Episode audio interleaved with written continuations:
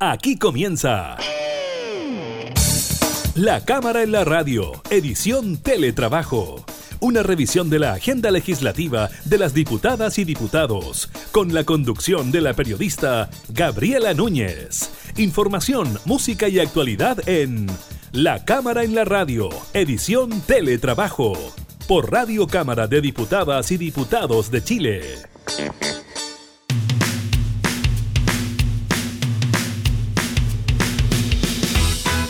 Tal? ¿Cómo están? Bienvenidos a un nuevo programa de la Cámara en la Radio. Los continuamos acompañando en esta modalidad de teletrabajo en estos tiempos de confinamiento para nuestro país. Estaremos hablando precisamente del COVID-19, de las nuevas medidas anunciadas para los mayores de 75 años. Además, le estaremos comentando sobre el despacho de la ley que permite la licencia postnatal para aquellos padres, madres, cuidadores de niños que debían volver a sus trabajos, que no lo podían hacer producto de la pandemia. También estaremos hablando del alza en las cuentas de la luz y también estaremos revisando las determinaciones judiciales en el caso de Martín Pratnas. Iniciamos en la Cámara de la Radio en teletrabajo.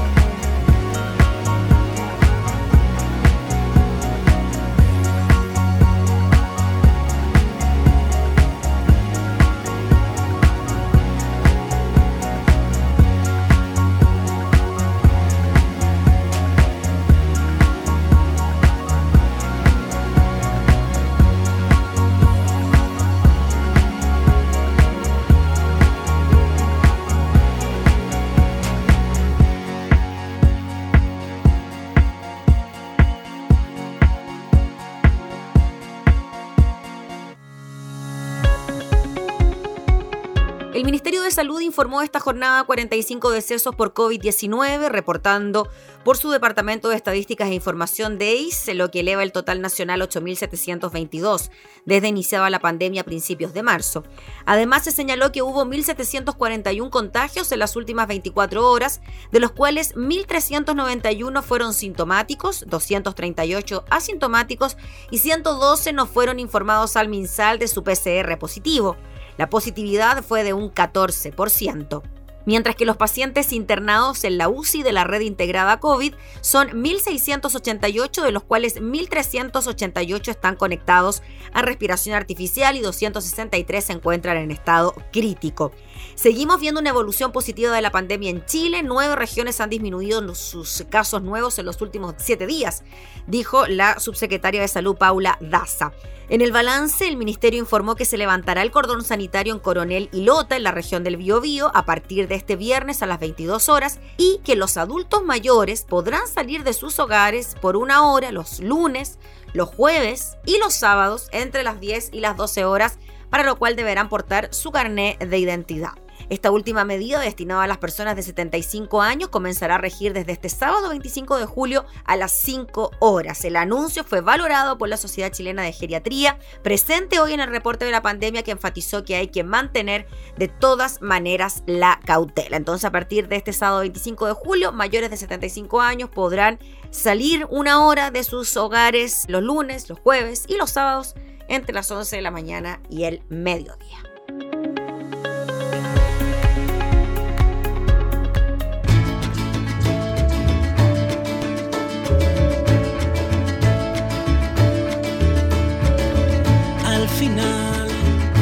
Este viaje en la vida quedarán nuestros cuerpos hinchados de ir a la muerte, al odio, al borde del mar. Al final de este viaje en la vida quedará nuestro rastro invitando a vivir. Por lo menos por eso es que estoy aquí somos prehistoria que tendrá el futuro. Somos los anales remotos del hombre. Estos años son el pasado del cielo. Estos años son cierta agilidad con que el sol te dibuja en el porvenir. Son la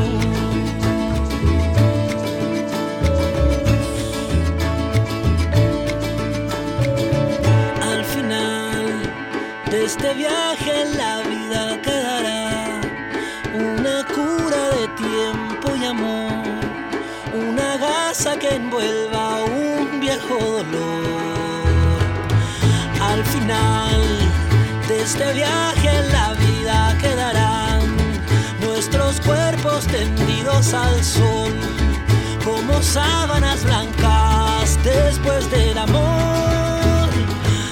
Al final del viaje está el horizonte, al final del viaje partiremos de nuevo final del viaje comienza un camino,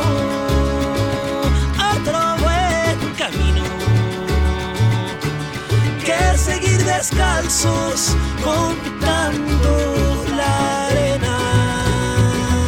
Al final del viaje estamos tú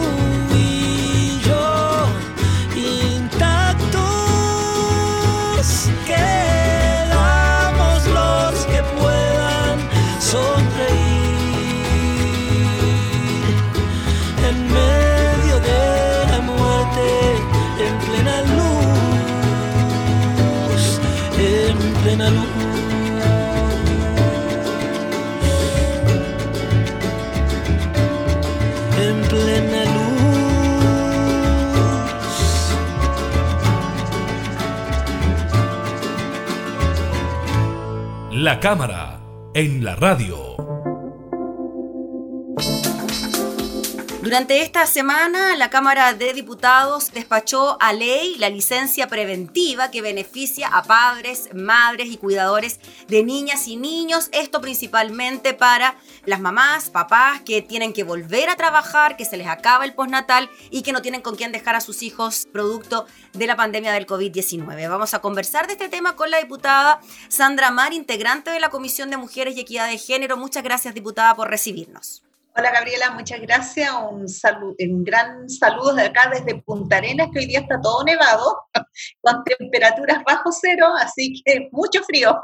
Un saludo, diputada, para toda la gente por allá también. Sí, sí. Diputada, bueno, decíamos que durante esta semana ya la Cámara de Diputados despachó esta ley y lo primero era diferenciar, diputada, entre este proyecto de, presentado por el gobierno, el otro que también había avanzado como una moción parlamentaria. Son dos proyectos diferentes. ¿Verdad? Sí, la verdad es que, bueno, primeramente se estuvo, incluso lo votamos en la Cámara de Diputados, un proyecto que se discutió durante bastante tiempo y que era extender el postnatal en periodos de pandemia para aquellas mujeres, ¿cierto?, que estaban haciendo uso del postnatal y se les vencía después del 18 de marzo. Bueno, este proyecto, ¿cierto?, eh, en, en alguna oportunidad también se señaló que era un problema tenía, era un proyecto inconstitucional, se dio mucho también, hubo mucha discusión al respecto, y el Ejecutivo presenta un proyecto que es de crianza protegida, que no solamente llegaba hasta los menores de dos años de edad para aquellas madres que estaban haciendo uso por natal, sino que también quería dar una protección para aquellos que, aquellas mamás, papás o cuidadores que tenían hijos menores de seis años. Y se llegó, la verdad, a un acuerdo entre el Ejecutivo y el Senado de tal manera de poder trabajar este proyecto primitivo que era el postnatal de emergencia a través de lo que eh, se iba a actuar con, a través de una licencia médica preventiva. ¿ya? Y aquí se hizo como un mix respecto a, ambos proyectos y hoy día, tal como tú señalas, se votó en la Cámara de Diputados en el día de ayer de aprobar, que si mal no recuerdo, esto fue en forma unánime, de poder dar a luz y poder avanzar en este proyecto que va a ser promulgado ley y que viene a solucionar lo que estaban pasando. Muchas mamás eh, estaban muy angustiadas de que tener que volver a trabajar y tener que dejar a sus bebés ya menores de dos años sin poder estar en contacto con ellos. Dado la situación que estábamos viviendo del coronavirus, donde también estábamos arriesgando posibilidades de contagio tanto de la madre como del bebé, entonces había que atender estas condiciones, que eran condiciones realmente que estaban angustiando a este grupo de personas, eh, porque la, verdad es que las salas unas tampoco estaban operativas, ¿ya? Y a veces tú no tienes, no se cuenta con redes de apoyo como para volver a trabajar y dejar a los niños al cuidado de otras personas. Entonces, la verdad esto viene justamente a solucionar esta situación, porque ahora a través de las licencias médicas por 30 días y que se prorrogan por eh, igual periodo, eh, mientras dure también este tiempo de pandemia, indudablemente que tienes un mayor tiempo de poder permanecer en tu casa y se extiende, puede ser la madre, el padre o cuidadores que tengan a su cargo a los niños. Y son las ISAPRE o FONASA las que tienen que pagar y no es a costo de las madres trabajadoras, así que eso también ellas recibirían su sueldo íntegro, lo que también es otro beneficio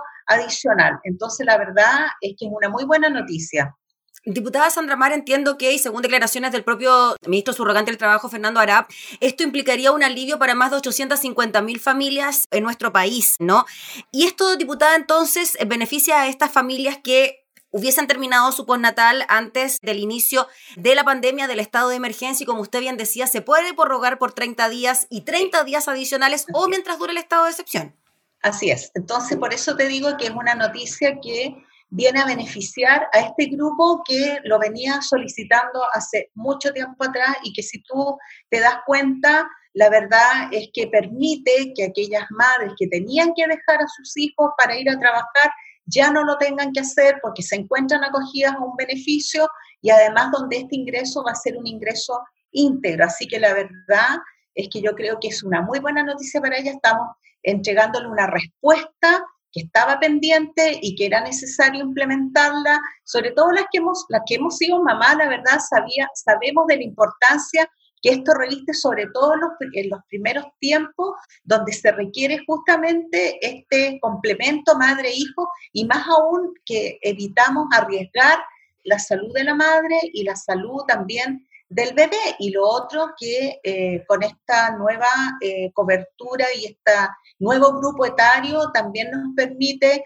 eh, poder proteger también y estar en contacto con tus hijos menores de 6 años. Así que lo importante, mira, se discutió mucho, tú debes acordar si era inconstitucional el proyecto. Yo me acuerdo que yo voté a favor del, de, de, este proyecto de lo que era el postnatal de emergencia, Mira, es licencia médica, acá lo tengo, para ser más exacta, licencia médica preventiva parental por 30 días, prorrogable por dos veces durante el estado de excepción constitucional. Dos veces. Diputada Sandra Mar, entonces, bajo estas modalidades, en definitiva, ¿no? Las mamás o papás que están de alguna manera u otra obligados a continuar con sus funciones laborales, podrán simplemente pedir que se le extienda su licencia de postnatal y así poder quedarse en la casa. Eso, eso, ¿no? Claro, eso es. O sea, para todas aquellas personas que tenían un postnatal, ya podrá ser prorrogable a través de una licencia médica ya por 30 días y prorrogable dos veces más mientras dure este estado de excepción en tiempos de pandemia. Perfecto. Y como usted bien decía, cualquiera de los dos, mamá o papá o cuidador, puede hacer uso de esta licencia. Así es.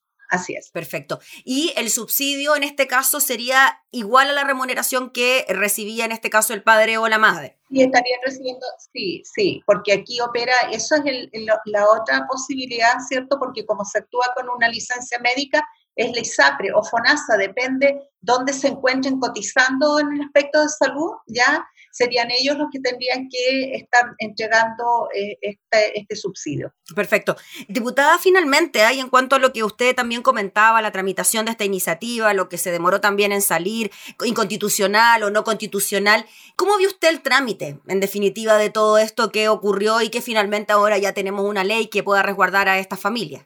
Bueno, uno siempre espera que este tipo de situaciones, dada la contingencia actual, hubiera, hubiera sido más ágil, hubiera sido mucho más ágil el proceso para haber podido entregar una respuesta más inmediata a mujeres que estaban muy angustiadas por este, por este tema y que para mí también es un tema prioritario.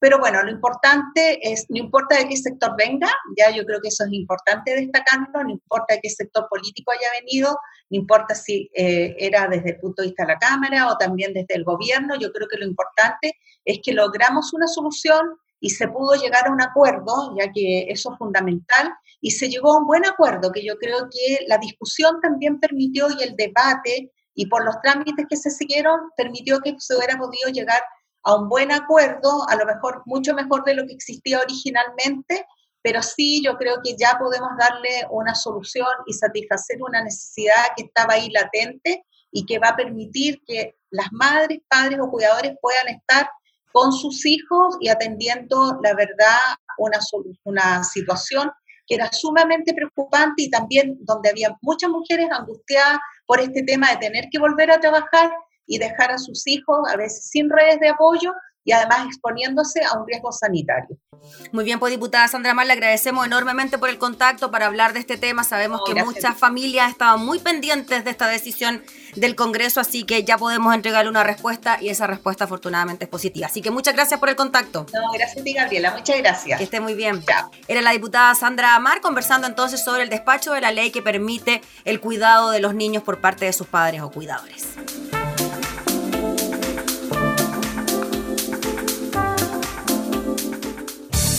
Estás escuchando La Cámara en la Radio, edición Teletrabajo, con la conducción de la periodista Gabriela Núñez.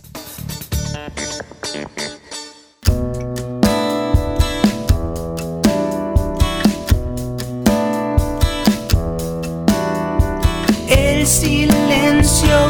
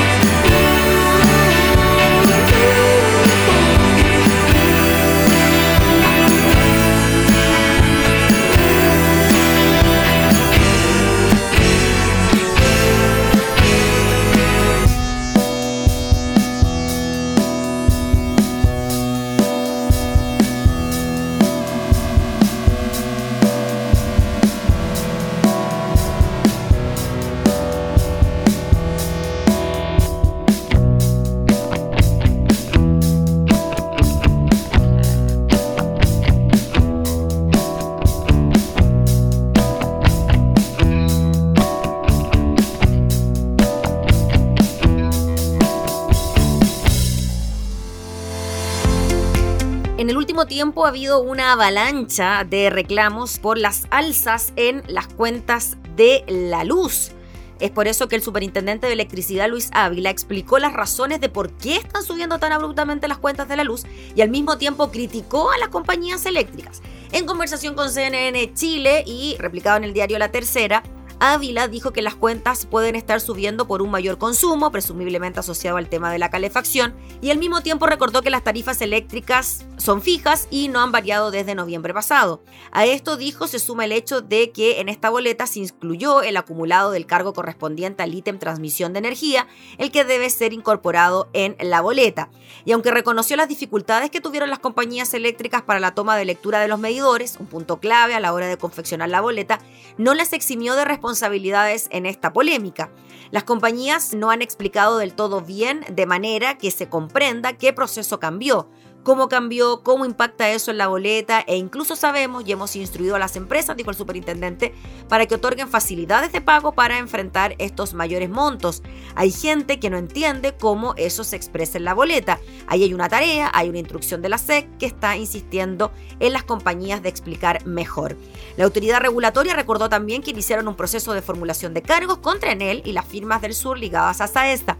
En esta línea explicó que esta acción se tomó porque de manera equivocada facturaron en los meses previos, menores valores que cuando hacen la lectura efectiva y en parte impacta en el mayor valor de la boleta final de algo que había sido consumido, pero que no había sido incluido en las boletas anteriores. Frente a este mismo tema es que la Cámara de Diputados solicita dejar sin efecto los cobros excesivos de las cuentas de la luz y la suspensión de la tarifa de invierno Estamos hablando entonces de un escrito en el que se pide instruir a la SECA, a la Superintendencia de Electricidad y Combustibles, para que los mayores valores que resulten de la aplicación de procesos de facturación provisoria se dejen sin cobro para todos los clientes domiciliarios y se deje sin efecto de manera retroactiva los mayores cobros que se han realizado como consecuencia de la aplicación de la llamada tarifa de invierno. En el marco de esta sesión especial realizada esta semana en la Cámara de Diputados para analizar el cobro abusivo de las cuentas de la luz, la corporación aprobó este proyecto de acuerdo presentado por la bancada del PPD, donde se le solicita al presidente de la República, Sebastián Piñera, la promulgación inmediata de la ley que establece la postergación del cobro de las deudas por consumo de servicios básicos domiciliarios y la prohibición del corte de tales suministros en caso de deuda durante la pandemia. Asimismo, en el escrito se pide instruir a la SEC para que los mayores valores que resulten de la aplicación de procesos de facturación se dejen sin cobro para todos los clientes domiciliarios y se deje sin efecto de manera retroactiva los mayores cobros que se hayan realizado como consecuencia de la aplicación de la llamada tarifa de invierno. Veremos qué pasa entonces con esta solicitud impulsada por el eh, PPD que pide entonces dejar sin efecto las alzas en las cuentas de la luz, estos cobros excesivos que fueron explicados también por la Superintendencia de Electricidad y Combustibles.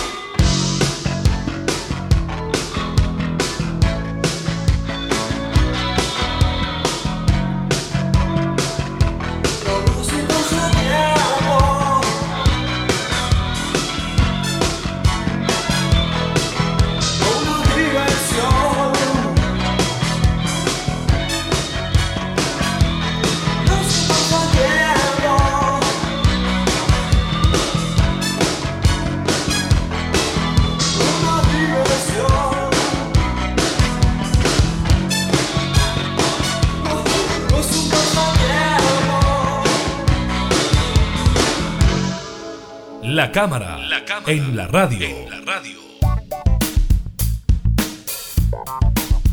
Durante la jornada se dio a conocer la medida cautelar a la que quedó sujeto Martín Pradenas Dur, formalizado por los delitos de abuso sexual y de violación contra varias víctimas. Una de las partes querellantes representa a Antonia Barra, quien se quitó la vida tras denunciar la violación por parte del imputado en su contra, hecho que habría ocurrido en Pucón en 2019. Luego de varias horas de deliberación, el juzgado de garantía de Temuco determinó que finalmente se diera a conocer la medida cautelar a la que quedará el sujeto imputado. El tribunal estimó que se acreditó la violación de Pradenas hacia Barra, pero determinó que no existen los antecedentes para que se configuren los otros delitos por los que está acusado el imputado en esta etapa procesal, como el de abuso sexual hacia Antonia Barra o la violación que denuncia otra mujer de iniciales FBMO.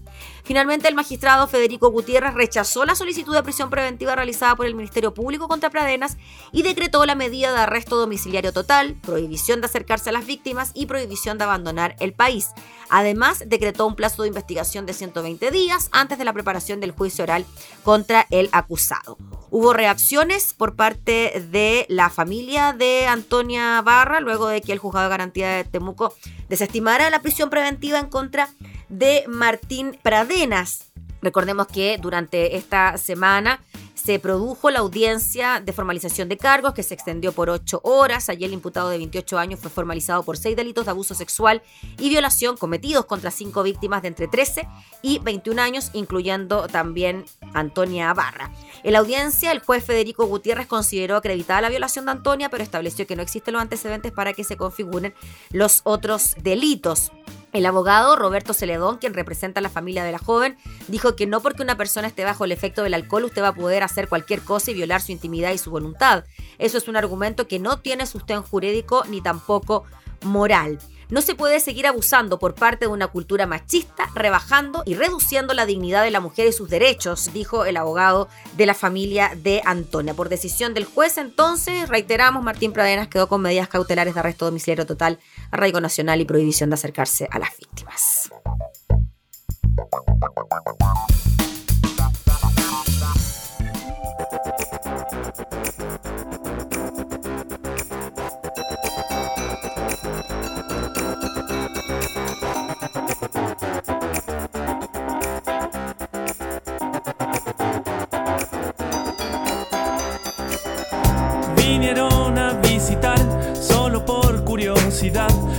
Caverna subterránea de la monga, pero en el lugar había poco más que tristeza.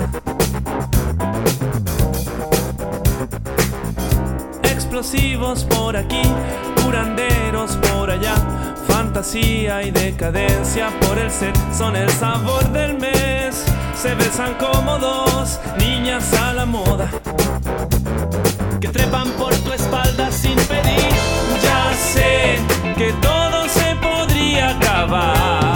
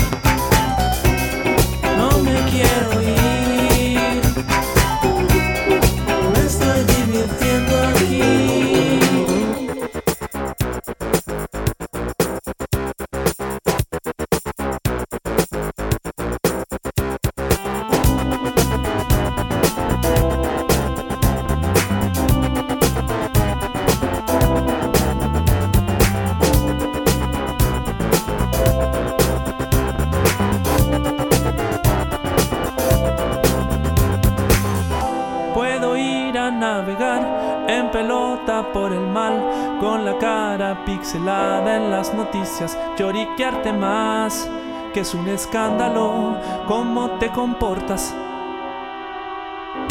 Un altar te voy a hacer, parafina le pondré.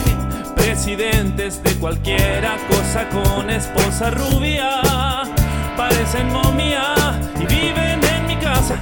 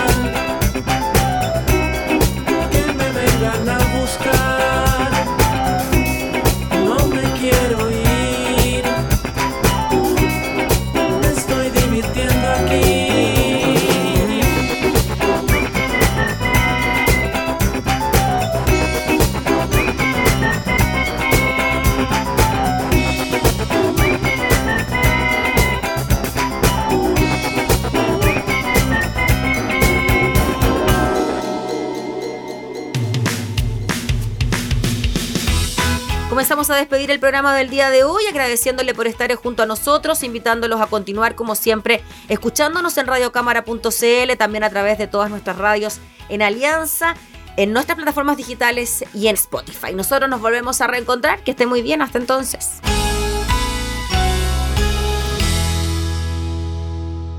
Hemos presentado La Cámara en la Radio, edición Teletrabajo. Una revisión de la agenda legislativa de las diputadas y diputados, con la conducción de la periodista Gabriela Núñez. Información, música y actualidad en La Cámara en la Radio, edición Teletrabajo, en Radio Cámara de Diputadas y Diputados de Chile. Hoy más que nunca, acercando las leyes.